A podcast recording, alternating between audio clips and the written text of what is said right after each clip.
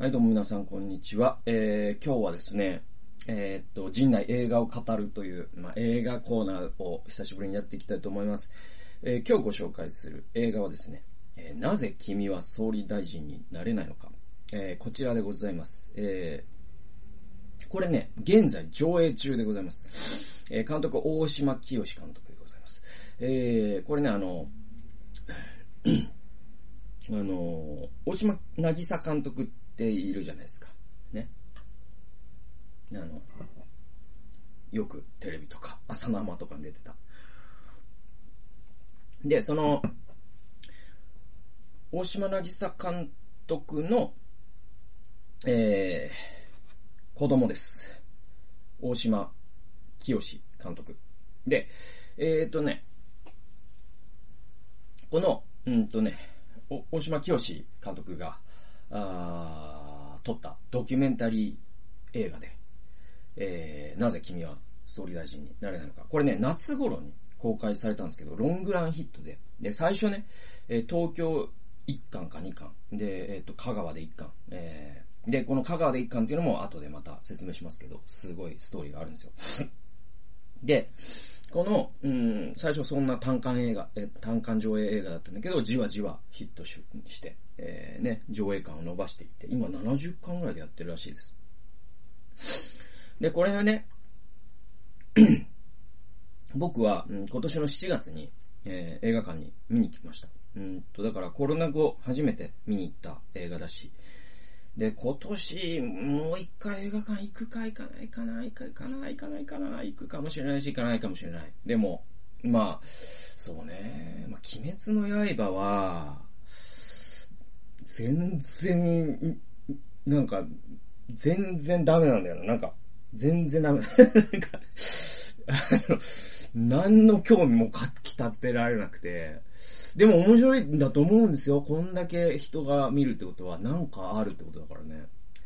っていうんで言えばちょっと見たいけど、でもなでもち、なんかなっていうのあって。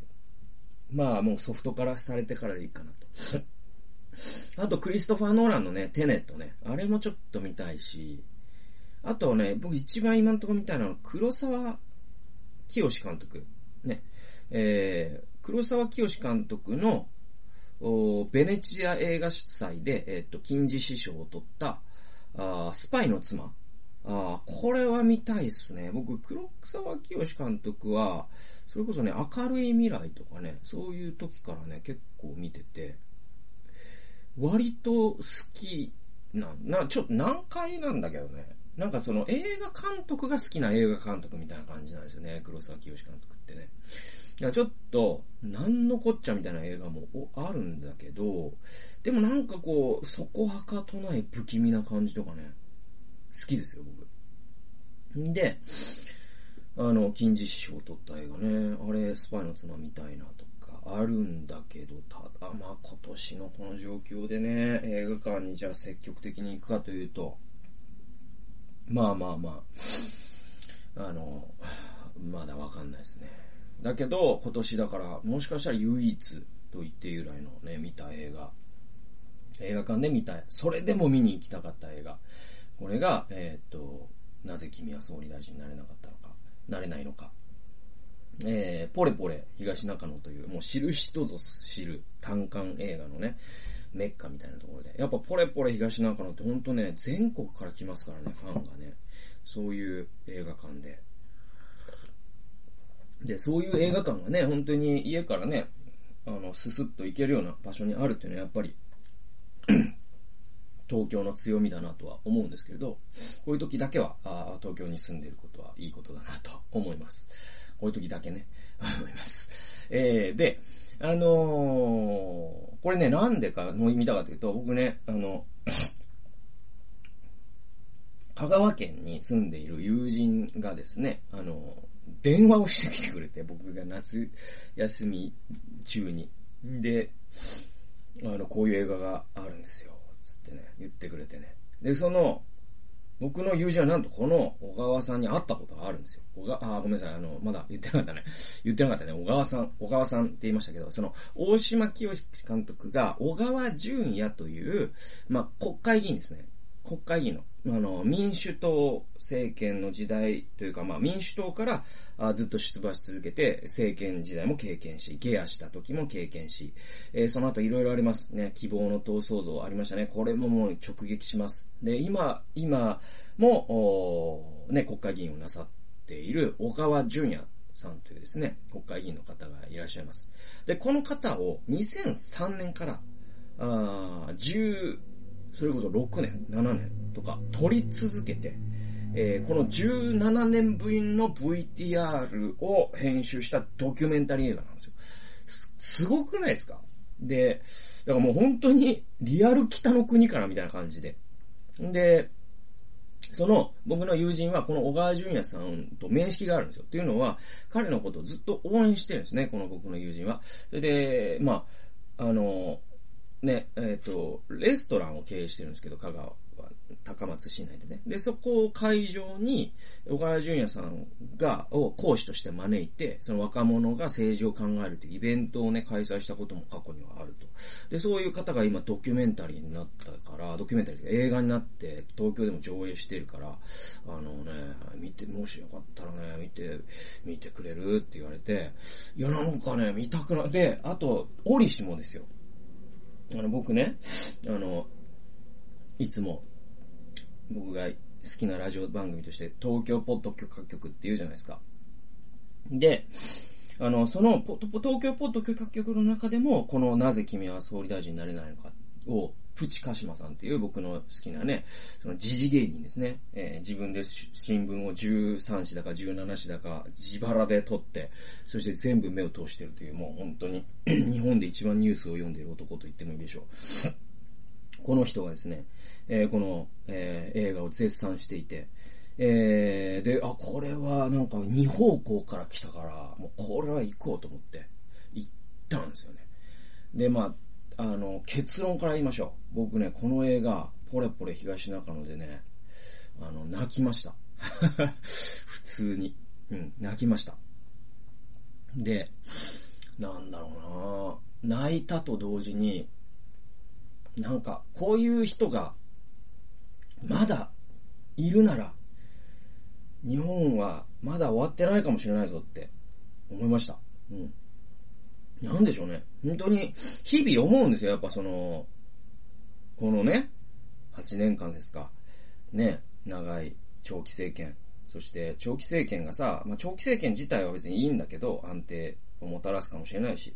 だけど、その長期政権が完全に野党とかを舐め腐ってるじゃないですか。で、そうすると、国民を舐め腐る風になってきてません？その文書の破棄とかね。疑惑とか聞かれても、お答えは差し控えさせていただきますとか、舐めてんのかって話で。で、そういうのを見るにつけ、やっぱり僕はもう本当絶望に似たような気持ちを抱くわけですよ。あ、もう日本終わったんじゃねえかなって思うんだけど、でもこの、なぜ君は総理大臣になれないのか、これ見たときに、あ、日本はまだ終わってないかもしれないと思った。それぐらいね、僕は、希望を与えてもらったんですね、この映画に。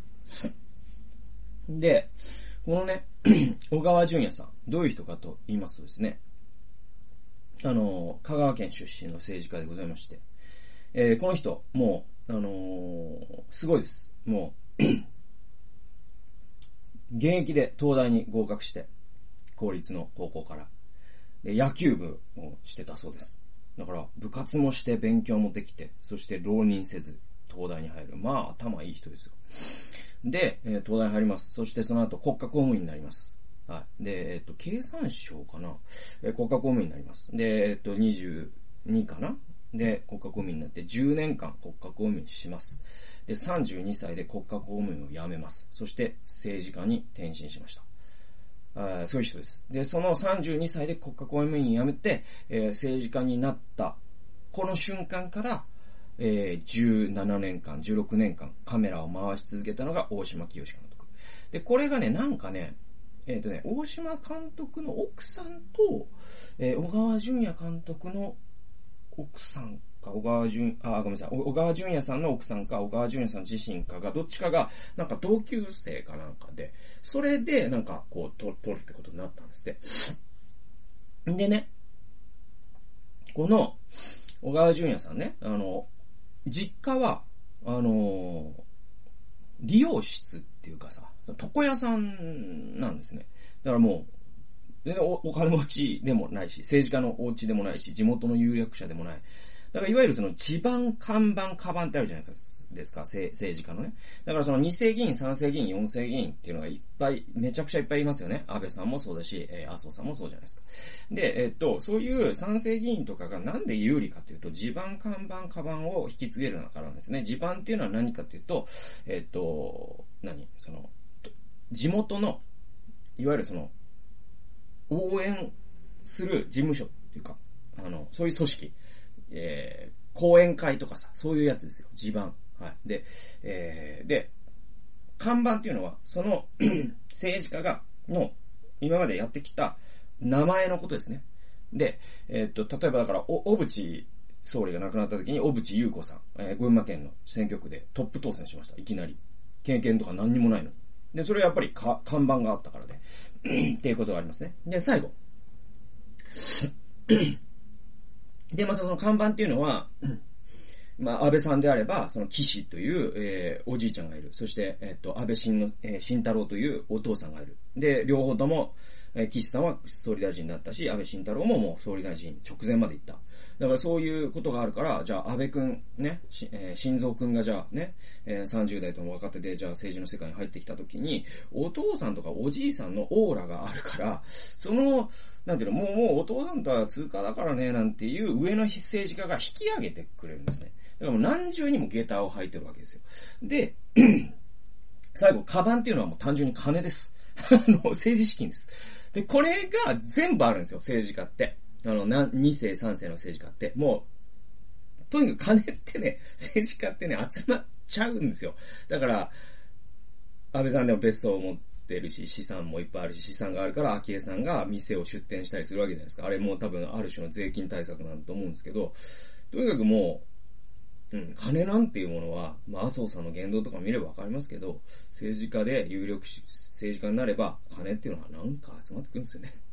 で、そういう、だから地盤看板、カバンがゼロから始めるっていうのはもう、し、なんていうの、もう自殺行為と言ったらあれだけど、ほんとそうなのよ。あの、もう、サーフボードを持たずに荒波の中に突っ込んでいくみたいな。俺はこの大胸筋で波に乗るぜ、みたいな。大胸筋で飲みに乗ってやったぜ。ワイルドだろ？みたいな話なんですよ。ね？速攻死んだぜって、ワイルドだろ？ってなっちゃうんですよ。ね？地盤看板、カバンなしで、選挙区から出馬してやったぜ、杉ちゃん。ワイルドだろ？っていう、本当ぐらいの、ありえないことなんですよ。本当に何もない人が政治家になるっていうのは。で、だから、小川さんもね、え、っと、もう、両親からも完璧に反対されたそうです。お前バカかと。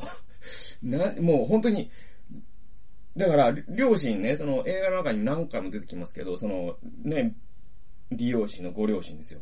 で、このご両親、何度も言ってますけど、もう、自分は長田町に息子を貸してると思ってるって言うんですよね。で、いつか帰ってくると思ってるって言うんですよ。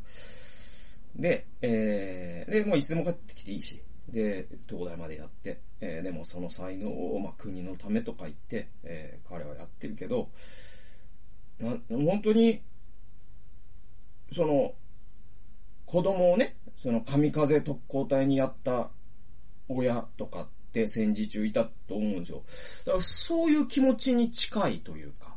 でもだからといって、あの、応援してないわけではもちろん誰よりも応援してる。だけど、誰よりも応援してるけど、えー、その両親は、本当なんていうかね、こういう人っているんだなと思うんですけど、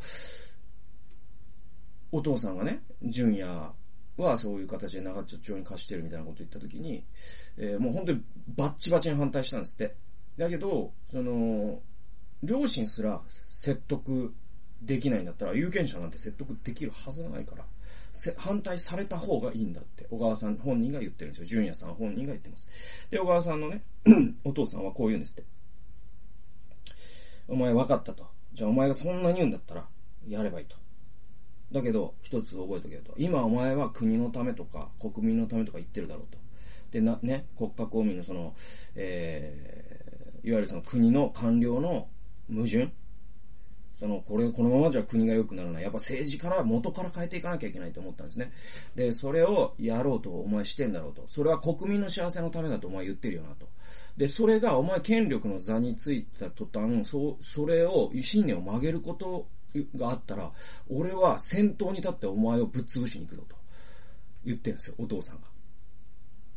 まあそういうお父さんだからこそのこの小川さん、小川淳也さんなんだなっていうふうに思うんですよね。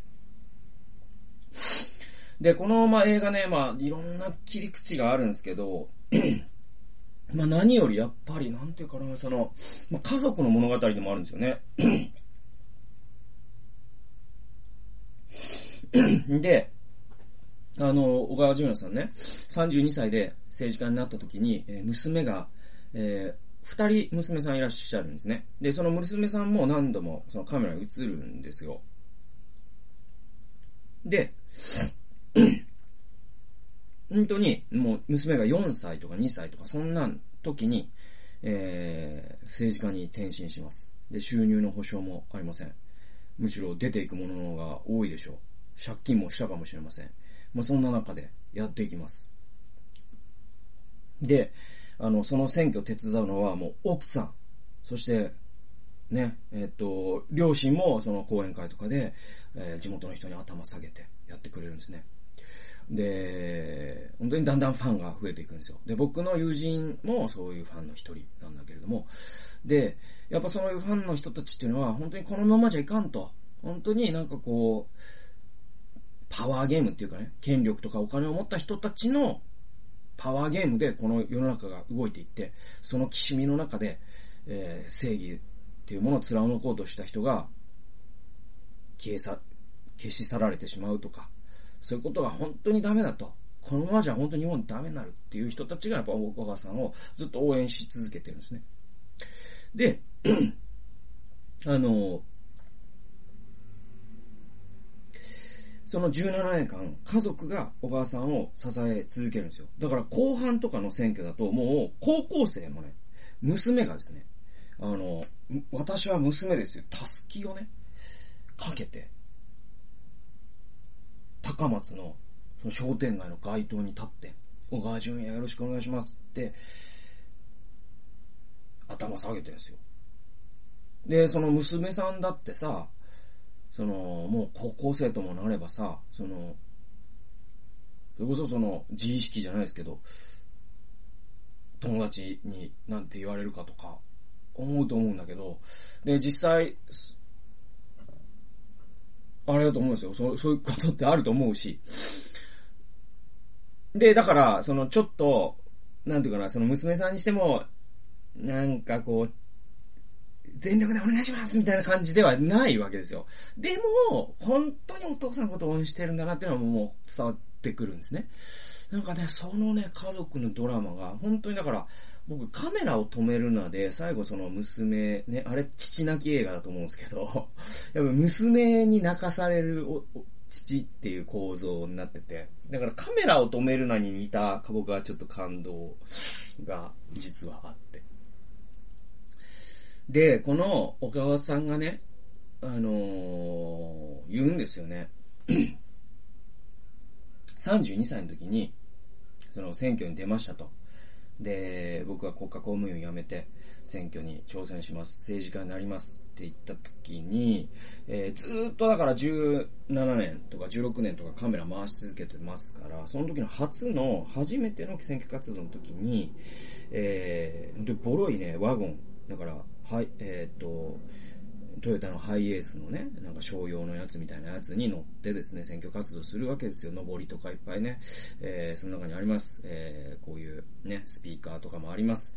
えー、そういう中で、えっ、ー、と、大島監督がですね、小川さんにね、聞くんですよね。あの、政治家としてなんでやっていこうと思ってるんですかみたいなインタビューしてる中で、小川淳也さんがね、こう言うんですよ。32歳の時に。ね、政治っていうのはね、49対51で決まるんだって。で、どんな問題でもそうだと。で、決まった時には01に見えるけど、0か1に見えるけど、政治の仕事っていうのは、えー、ね、あの、49対51でいつも決めるんだよと。だから、郵政民営化とかも01に見えるじゃないですか。ね、民営化が1で勝って、ね、民営化に抵抗勢力がゼロとして消されたように見えるじゃないですか。でも実は49側の人もいて負けたね。で、小川さんこう言うんですよ。政治の仕事っていうのは負けた49を背負っていくことなんだって言うんですよ。でもね、今の政治家は51のためだけに政治をしているように見えるって言うんですよ。で、自分には何の得もないけど、自分がしないとダメだっていう使命感だけで政治家になったって彼は車の中で語るんです。で、その言葉に嘘がないっていうのが、本当にこの16年間の取材でわかるんですよ。で、まあ、例えばですよ、彼、今も香川県内、高松市内で、家賃4万円台のアパートに家族で住んでます。でお金なんて全然ないんですよね。で、実はですね、彼の同じ選挙区の対抗馬になっている平井さんというね、政治家がいまして、この人、地元の四国新聞の御曹司なんです。ということですよ、皆さん。地元のメディア界、財界、ね、経済界、そういった、いわゆる有力者という人たちは全員平井派なんですよ。だから、なんと、この、なぜ君は総理大臣になれないのかという映画、これだけヒットしてます。でも、四国新聞には一行も載らないそうです。で、そういう中で、で、テレビ番組もそうですよ。ね、小川淳也さんが何をしようが黙殺します。そういう中でやっていく。何の得もない。むしろなんだろう、脅迫電話とかも多分受けてきたと思うし、何の得もないですよ。経済的にも、ね、社会的にも。でもやってきたっていうこと自体がその彼のね、使命感だけで政治家になったという言葉を僕は立証してると思うんですけど。いや、実際ね、小川さんの親族に、身内が代議士になったなんて言って喜んでる人は誰一人いないんですって。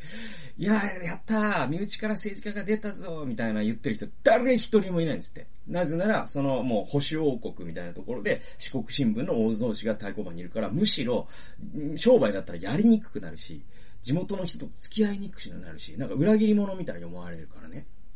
えそういうもう逆風しか吹いてない中、それでも自分の志だけを信じてやってきたからこそ、親族も逆説的に応援したくなってきてるという構図が見えてくるんですね。で、誰も応援してくれない中、30歳で公務員をね、やめ、えー、まあね、僕も、お、ちょっとね、すごいね、なんかね、小川淳也さんの話って、ちょっとね、あの、なんで僕がこんなに泣くかというか、感動するかというかっていうのは、ちょっとだけ、なんていうか、あの、まあ表現を選ぶんだけど、で、本当におこがましい話なんだけど、あの、僕自身も30歳で公務員を辞めてるんですね。で、その時、身内は誰一人賛成してくれませんでした。うん。で、はい。身内からもやっぱり、はっきりともったいないねって言われたま、言われましたし、えっ、ー、と、まあ両親というか、まあ僕は父は亡くなってるからね、母も。もちろんね、心配が先立つしね、これから食っていけるんだろうかとか。逆風しか吹いてない中で、まあ、NGO の仕事を選んで、こうして12年間活動してきたっていう自分自身とちょっとね、なんかおこがましいんだけれども重なる部分がある。で、また、未だに葛藤し続けてるんですよ、小川さんって。で、それもなんかね、僕、ちょっとわかるなっていう感じがあって。で、すごくね、まあそういう意味でも自分とちょっとオーバーラップするところがあって感動したっていう、そういうことがあって。で、さっきのその49対51の話に戻ると、今の政治家って、本当に、うんと、強者のためだけに政治をしていると。で、これを本当に変えたいと思ってる。で、49を背負っていく。負けた方を背負っていくのが政治家だって彼が言ってて。で、僕はそう、あで、そのね、最初の冒頭のインタビューを聞いた時に、あこういう政治家は信頼できるなと思ったんですよね。で、驚くべきなのは、16年間永田町で揉まれながら彼はそのピュアさを失ってないんですよ。信じられなくないですか？すげえなと思うんですよね。奇跡だと思うんですね。んで、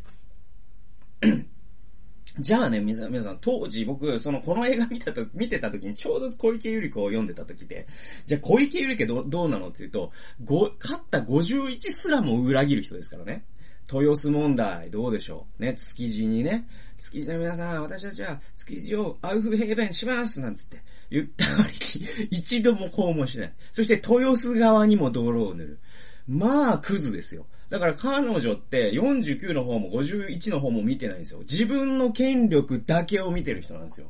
で、そういう人が上に行けて、小川淳也さんみたいな人が総理大臣になれない、この日本のこの仕組み自体も腐ってんじゃねえのって多分大島清監督は言いたいんです。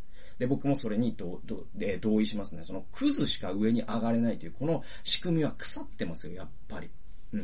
えー、次。えー、でね、彼はね、こう言うんですよ。自分は国民のために、日本の未来のためにという信念で、では誰にも負けないと。しかし、出世したいとか、派閥や政党の中で上に行きたいという野心が決定的に欠けてるって。僕に政治家として欠けてるものはそれだって言うんですよ。つまり、僕は上に行きたいという上昇志向が全然ないんだよねって、小川さんは大島さんに告白するんです。ね、派閥闘争の中で上にのし上がってやりたいとか、そういう野心は決定的に欠けてるんだと。だから、実は政治家に向いてるのかどうか正直わからないって言うんですよ。でもね、でも彼はここから続けるんですよ。でも、そういう人が上に行けないこと自体がおかしいとも思うと。だからそれだけで僕はやってるんだって。だから、日本のためにという信念では政治家として絶対に誰も負けないという自信、確固たる自信があるんですって。だけど、その野心ですね。まあ、小池百合子的なですね、自分さえ上に行ければいいという人を蹴落としてでも、人を騙してでも、嘘をついてでも、有権者を裏切ってでも、上に行きたいんだっていうものが、実は政治家には本当は必要なんじゃないかとか、小池百合子さんとかですね、いろんな政治家、菅さんとかを見ると思うわけですよ。だけど、そして多分小川さんも言われてきたでしょ、多くの人から。お前もっとずる賢くやんないと、総理大臣になれないよと。上に行けないよと。で、上に行けなかったら世の中変えれないよ。じゃあどうすんの？って言われるんですって。でも、小川さんは、それは譲れないと。自分のリソースを振り向けるときに、この志っていう部分と、この、ね、政治的狡猾さっていうのがあって、もし政治的狡猾さというダークサイドを選んでしまった以上、志っていうのは絶対却下しないといけなくなるんですよ。そういう風にできてるんです。で、彼はもう志っていうのを一本でやっていって、もう腹くくってんですよ。それで上に行けなかったら、それはそれでいいと。でも、僕を見て、次の志を持った議員が日本を変えてくれるってはずだからって、彼は信じてるんですよね。めちゃくちゃかっこいいと思うし、僕はそのまま本当言ってほしいなと思います。で、大島監督もね、えー、途中から彼は政治家に向いていたいないのではないかと口にし始めるんですよ。だから監督自身が映るんですよね。あの、ドキュメンタリー映画だからさ。で、監督自身もフレームの中にね、収まったりするわけですけども、その中で大島ね、あ、ごめんなさい、大島清って僕言った？大島新監督ですね。僕らはまた名前間違い事件を、えー、起こしてますけど、えー、大島新ですね。はい。えっ、と、お詫びして、お詫びして訂正します。大島新監督だと思います。えっ、とね、はい。えー、すげえ名前間違うね、僕ね。あの、小池百合子の時も間違ってたんだよね。うんで、しかもそれを編集しないっていうね、えー、話ですけども。はい。あの、大島新たで会ってました。はい。えっ、と、だから今まで僕大島清ってずっと言ってましたけど、えー、正しくは大島新た監督です。えー、で、ごめんなさいね。えー、で、こういうポンミスも犯しつつ。で、新た監督がこう言うんですよ。途中からその16年取材してきてる中で、彼は政治家に向いていないのではないかって、大島監督自身が口にし始めるんですね。でも、一方で、ね、その、半、自分の中の半分は、彼は、やっぱその長田町ってね、その謀略が渦巻くような人を蹴落としてなんぼじゃないけど、クズにならないと上に上がれないみたいな構図がやっぱあるから、で、彼、で、おじ、小川さんってクズの部分が一切ないから、やっぱクズ性がないと上に上がれないゲームのルールの中でやる以上、やっぱクズ性がある人の方が特性があるんじゃないかみたいなことを小池百合子を見るにつけ思うと。ね。だけど、その、大島新監督の、その、もう片方は、やっぱり、でも、そんな彼を最後まで信じてみたいっていう思いもやっぱりある。だから、月、それに突き動かされて16年取材し続けたって彼言うんですね。で、えっと、実際ね、今の日本で、その、これって政治だけの世界じゃなくて、経済界でもビジネス界でも、多分あらゆる世界で、教育界でもそうかもしれない、医療でも世界でもそうかもしれない。で、もしかしたら教会ですらそうかもしれないですけど、実際今の日本で上に行けるのって、したたかで、信念とかはすぐに捨てれて、ポジション取りにしか興味のない。まあ、一言で言うとクズ。このクズだけが上に行けるというゲームのルールにますます日本ってなってきてると僕は思ってて。やっぱりそのゲーム自体を変えないと、どうにもならないと僕は思うんですよね。で、ここで小川さんがこの十何年間ずっと戦ってきたジレンマは何かというと、じゃあ、でもゲームのルール変えるにはトップに行かないと変えれないんでしょだとしたら今のルールでは、ね、クズになんないと上に行けないんだから、一回クズになって上に行ってからクズが上に上がれないようなルールを知ったらいいんじゃないのって、多くの人にも実際小川さんは言われてきたし、自分の中で自問自答を何万回もしてるんですよ。だけど、小川さんの結論はいつもこうなんですよ。一回クズになるというのはどうしても選べないと。それをやっちゃうと、本当に日本を変えたことにならないからって言うんですよ。僕も100%同意します。で、だからすごいね、その小川さんってね、政治家としての信念だけはあるんですよ。でも上に行きたいという政治的野心だけがないんですよ。で、小池百合子ってそれと完全な待遇関係にあって、小池百合子には政治的な野心だけがあるんですよ。そして信念は一つもないんですよね。でも今の日本で上に行けるのは小池百合子の方なんですよ。